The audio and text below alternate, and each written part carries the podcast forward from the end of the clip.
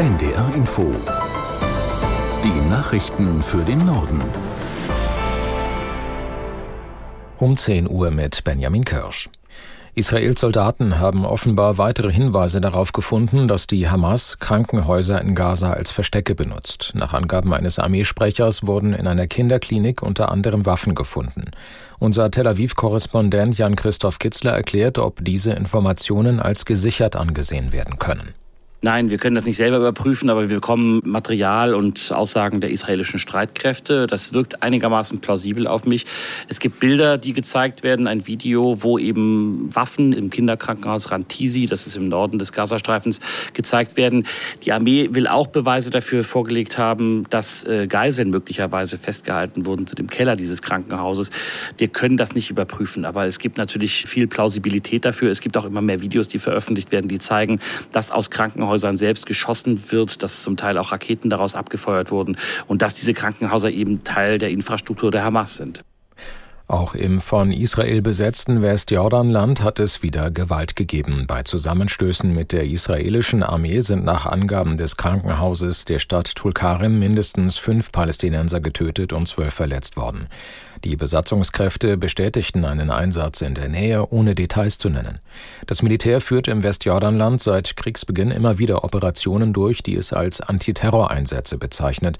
Es kommt aber auch gehäuft zu gewaltsamen Übergriffen von radikalen Siedlern auf Palästinenserinnen und Palästinenser. In Brüssel kommen heute die Verteidigungsministerinnen und Minister der 27 EU-Staaten zusammen. Im Mittelpunkt der Beratungen steht der Krieg in der Ukraine. Unter anderem geht es um stockende Munitionslieferungen. Die EU hat bislang nur etwa ein Drittel der zugesagten eine Million Artilleriegeschosse an die Ukraine geliefert. Laut Bundesverteidigungsminister Pistorius wird von den EU-Staaten gemeinsam mit der Industrie daran gearbeitet, die Produktion zu erhöhen. Für viele Haushalte in der Grundversorgung sinken im Dezember und Januar die Strom- und Gaspreise. Das berichtet das Vergleichsportal Verivox.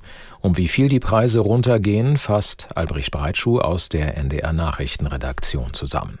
Beim Strom im Schnitt um 12 Prozent, bei Gas bis zu 15 Prozent. Das hat Verivox ermittelt. Das betrifft mehr als 80 Anbieter, die da mit den Preisen runtergehen. Einige wollen die Preise aber auch erhöhen. Das Portal hat einen durchschnittlichen Strompreis von gut 46 Cent pro Kilowattstunde ermittelt. Da reden wir aber von der Grundversorgung. Wenn man einen anderen Tarif nimmt, dann können es auch nur 27 Cent sein. Gas ist teilweise auch für 8,5 Cent zu haben. Es lohnt sich wohl also, da jetzt noch mal genauer drauf zu gucken und vielleicht sogar den Tarif oder den Anbieter zu wechseln.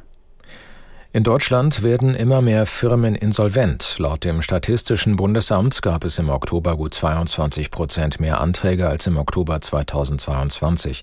Damit setzt sich ein Trend fort. Im September waren es 19,5 Prozent, schon im Juni war die Rate zweistellig.